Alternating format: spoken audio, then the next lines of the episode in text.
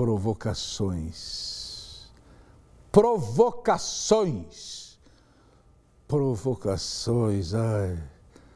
Treze anos no ar, caminhando no incerto e idolatrando a dúvida. Este programa pode não ser uma janela aberta para o mundo, mas é certamente um periscópio sobre o oceano do social. Provocações. Temos aqui um artista.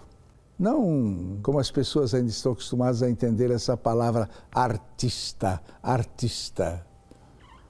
O que está aqui ao meu lado se diz mais que um artista, um militante porque os militantes trazem consigo o debate legal. Ele vem aqui debater música e cultura o mais longe possível de seu algoz, o mercado. Criador do teatro mágico, fenômeno musical à margem do sistema, ele dirá aqui o que a cultura livre deve à internet e o que não deve a ninguém mais. Ele é Fernando Anitelli. Fernando Anitelli. Diga àqueles que só assistem TV e ouvem rádio o que é e de onde vem o teatro mágico. Teatro mágico é a ideia de somar no palco variadas expressões artísticas, música, dança, performance, poesia.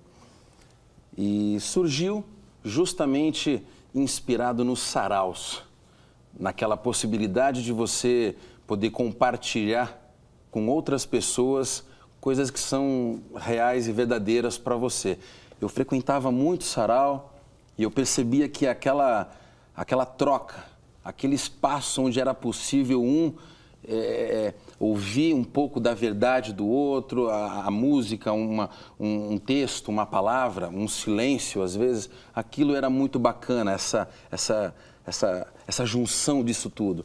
Então a ideia foi levar esse clima para cima do palco. O teatro mágico é isso. De Osasco para o Brasil, sem passar pela mídia nem pelas gravadoras Quanto deixaram de pagar em Jabá? Olha, eu não faço ideia de quanto a gente deixou de pagar em Jabá para poder existir dessa maneira.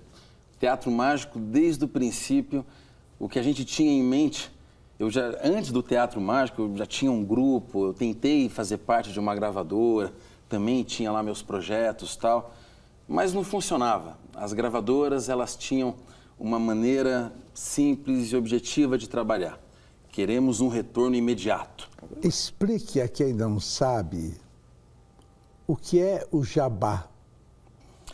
O jabá é a maneira com a qual as rádios tradicionalmente encontraram para poder veicular uma música muito mais vezes do que talvez ela deveria, do que talvez o povo gostaria de ouvir.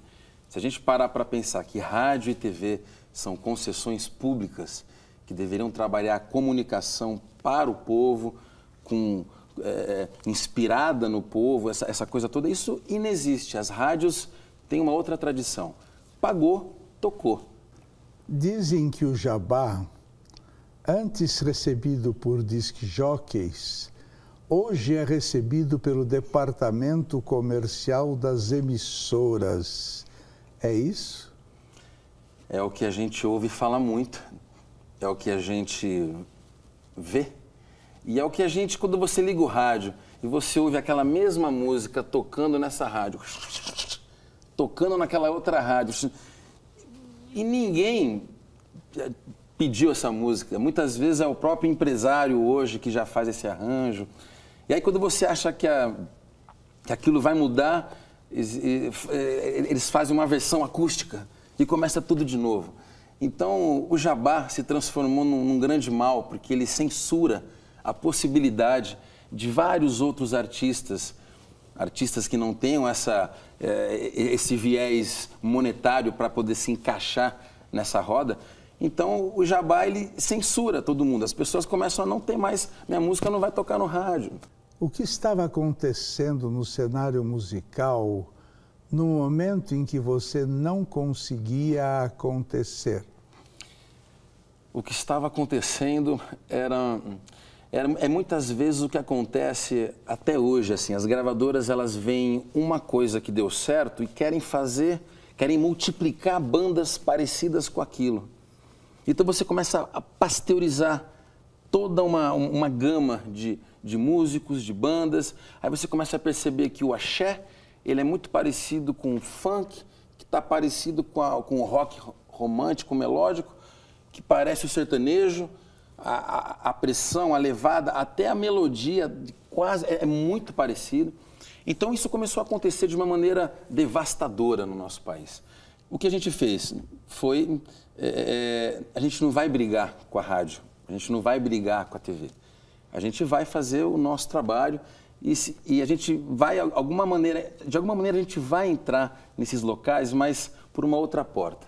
A ideia era essa: que o público fizesse é, é, presença nas apresentações, que o público estivesse ouvindo, que o público, de certa maneira, pudesse fazer pressão para que, poxa, por que, que uma, uma, uma, musicalidade como essa, uma banda dessa, não está em tal lugar? Eu gostaria que minha música tocasse no rádio, eu gostaria muito mais, mas não é isso que acontece. Então o país passava por esse momento e a gente compreendeu até então ali que, poxa, não vai ser o amigo do contato, do produtor, da gravadora que vai modificar qualquer coisa. O que vai modificar isso é a gente sentindo na carne, a gente estando incomodado com essa situação. Vamos criar uma outra maneira de fazer esse caminho. E a gente trilhou pelo acostamento. Né? Se você vai pela avenida, você tem que pagar pedágio para tocar no rádio. A gente foi pelo acostamento e criou um caminho novo. Na estrada, o farol de quem se foi já não ilumina quando te. Parece que a vida inteira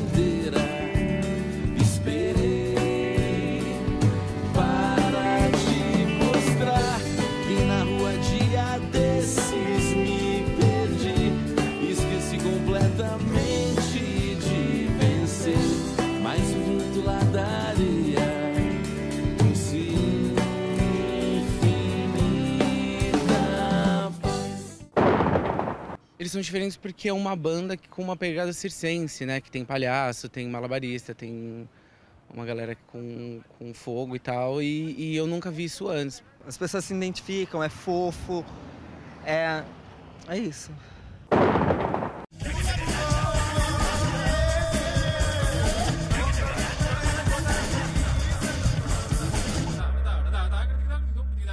Qual sua história de vida? A minha história de vida, eu sou um cara criado numa família é, com base cristã. É, meu pai, minha mãe, professores, sempre dando aquela ideia da, da, da, do, é, do, do, ajudar o próximo, do compartilhar as coisas. Sempre tinha alguém que não era meu irmão, é, morando dentro de casa com a gente, sempre tinha um primo de longe, essa, essa, essa natureza colaborativa, né, é, sempre teve ali dentro de casa, essa coisa de agregar, de somar.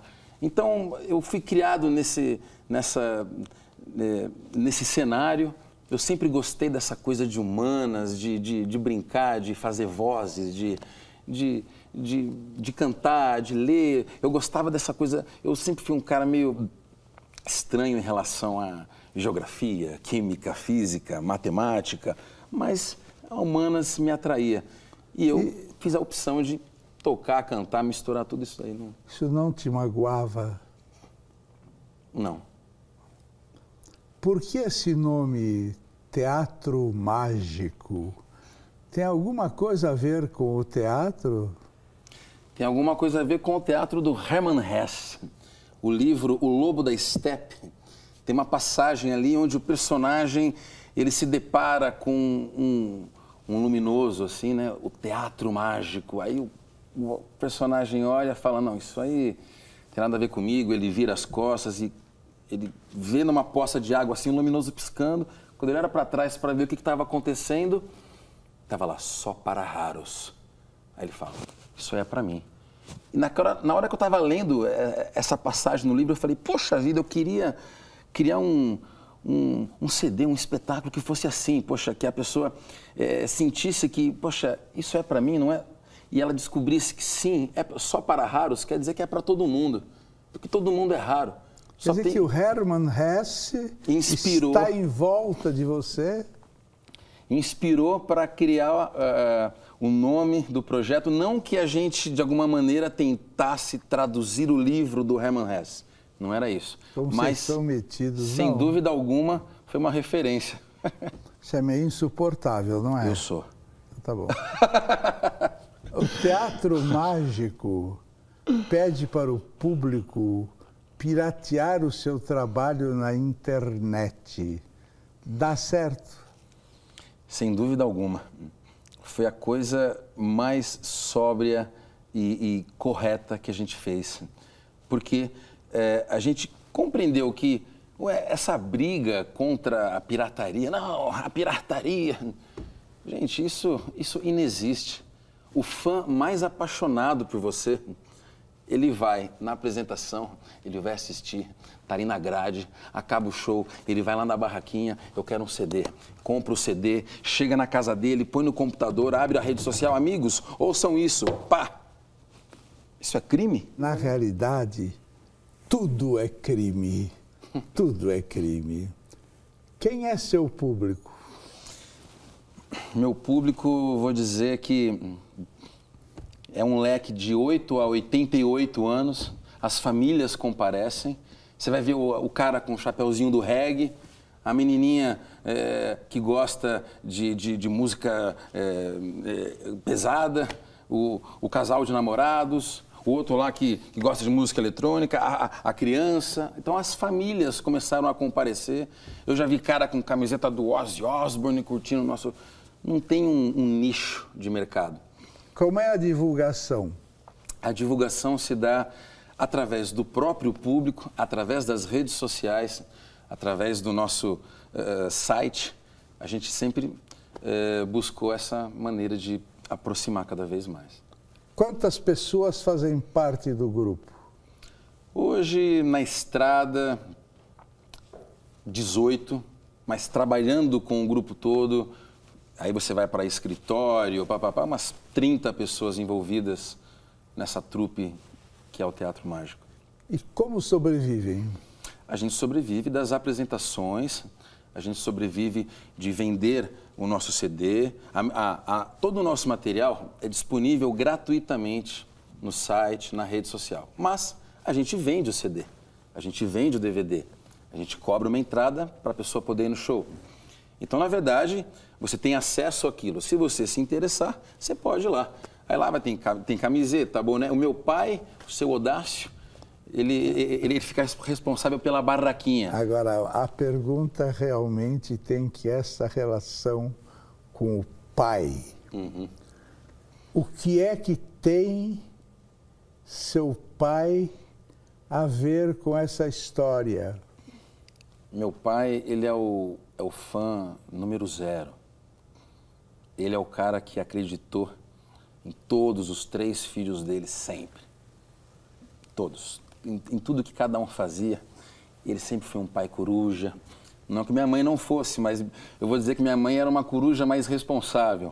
O meu pai, ele abraça as causas, ele vai, ele... Então, ele, eu, se eu não me engano, ele filmou todos os shows da banda que eu tinha antes do Teatro Mágico e do Teatro Mágico. Ele filma, ele opina, vai lá, filho, você está falando muito rápido no microfone. Filho, está demorando muito entre uma música e outra e dar as opiniões.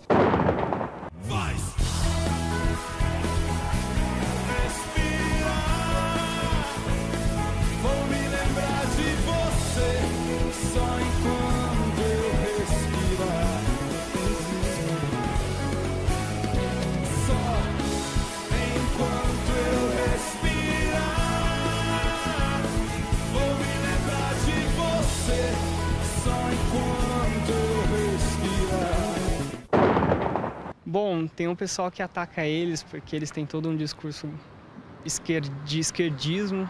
Agora, o teatro mágico me pegou assim num momento de muita fragilidade e foi naquela música Camarada d'Água, que é uma das primeiras, assim, que eu consegui achar força, sabe? E, e levantar e seguir adiante.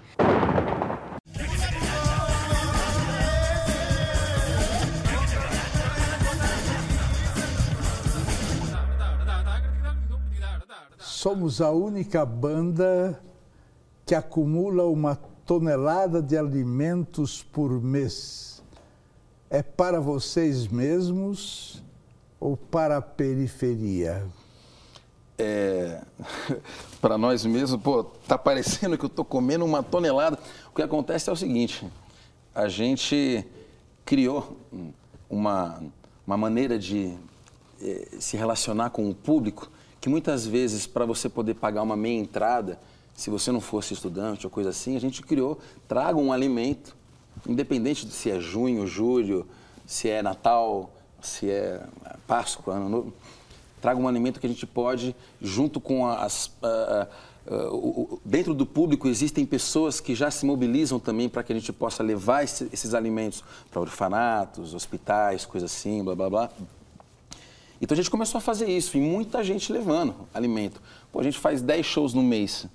Metade do público leva coisa assim, não metade, mas uma porcentagem, sim. No final do mês a gente tinha toneladas de alimento. Então a gente continuou fazendo isso. Isso para nós sempre é, era indiferente em relação a, a, a, ao que financeiramente daria, mas por um outro lado era um desdobramento de uma possibilidade de ajudar e o público fazer parte disso. Fernando Anitelli, atenção, hein? Uhum. Como está o seu país? Meu país está vivendo um momento muito complicado, muito sensível. Muito sensível. É, é difícil, a gente se sente impotente, a gente se sente abandonado. Ao mesmo tempo, a gente não pode, a gente tem que se sentir incomodado, mas a gente não pode se deixar levar por isso, porque é a coisa mais fácil é você se deixar levar por isso e entrar nessa onda do, do desespero, mas a gente não pode fazer isso. O que a gente tem que fazer é não dispersar. Eu já vi que a maior transgressão que seu pai praticou na vida foi o teatro mágico. E a sua, qual foi? A minha maior transgressão é o próprio trabalho que eu faço. Para mim, ali está a crítica, está a experimentação, está a minha ousadia, está o que eu já tive, sei lá, tá, o, meus medos estão ali, minhas vergonhas, estão tudo colocado ali. A gente mexe com uma porção de coisa. Então, a minha transgressão é, há 10 anos, ser esse, esse esse músico, personagem, é, é, é, trovador, crítico e que ainda vê é, um caminho muito bacana pela frente. Você lê muito? Não, não leio muito não. Por quê? É, lê o que você diz? É, notícias, jornal, livros. Eu leio. Não, por exemplo, hum. toda a literatura soviética. Não, faltaram uns dois livros só. Da... Eu eu gosto muito de Mário Quintana, é, Cecília Meirelles, Clarice Lispector, adoro. Ah, o poeta essa... Sérgio Vaz é um grande, uma grande referência para mim em termos de o que ele escreve para mim, eu acho que é uma tijolada no peito, isso é fundamental. Shakespeare. Olha, eu acho que li Shakespeare, Sonhos de uma Noite de Verão, quando eu estava lá na sexta série B. Ex-bancário ex-evangélico, quem maior mal causou ao mundo, a religião ou os bancos? Olha, tem diferença? Ah, tem, né? Tem diferença. A diferença é, são os dogmas, é, é, são, é, eu acho que o, os homens, quando entram dentro da religião, na igreja, com essa se aproveitando, né, quando eles usam a má fé como doutrina, aí a coisa é muito complicada. O que a gente vê é, cada vez mais crescendo são pessoas se utilizando da religião e de pessoas sofridas para poder fazer dinheiro em cima disso. O banco faz o quê? Alguma coisa parecida, né? Você continua religioso? Eu continuo um cara cheio de fé. Você mente? Minto. Por quê? Uh, eu minto para mim. Eu minto mais para mim do que qualquer outra coisa. Já menti em, em, em outros espaços. Eu acho que diariamente a gente está numa. A gente tem que compreender qual é a nossa função, o nosso personagem. E às vezes é, a gente tem que. A mentira, ela, quando bem colocada, quando não é para fazer um mal, eu acho. É, é uma ela, verdade. É uma verdade. Agora eu minto muito para mim, sabe? Essa coisa de não tá tudo bem, não ninguém viu, só você tá fazendo. Para de fazer isso, Fernando, para de comer, Fernando, para de dizer, sei lá, qualquer coisa. Como é que você gostaria de morrer? Ah, sem dor, sem sofrimento. Só Ninguém isso. pensa assim, só você. É. Bom, agora é o seguinte, para acabarmos a nossa entrevista. Fernando, o que é a vida? Eu acho que a vida é, é, é, é luta, a vida é, é é amor, acho que no, no sentido mais, não esse amor é, é, romântico, essa coisa, né? não, esse amor com aspectos revolucionários, nesse sentido de, de entrega. Eu acho que é, a vida é isso, se a gente não, não se entregar, não se jogar, não experimentar, não arriscar, a gente leva pouquinho. O que é a vida? É isso e mais outras coisas que eu não sei nem expressar aqui. É o maior segredo de todo mundo aí, eu acho. O que é a vida?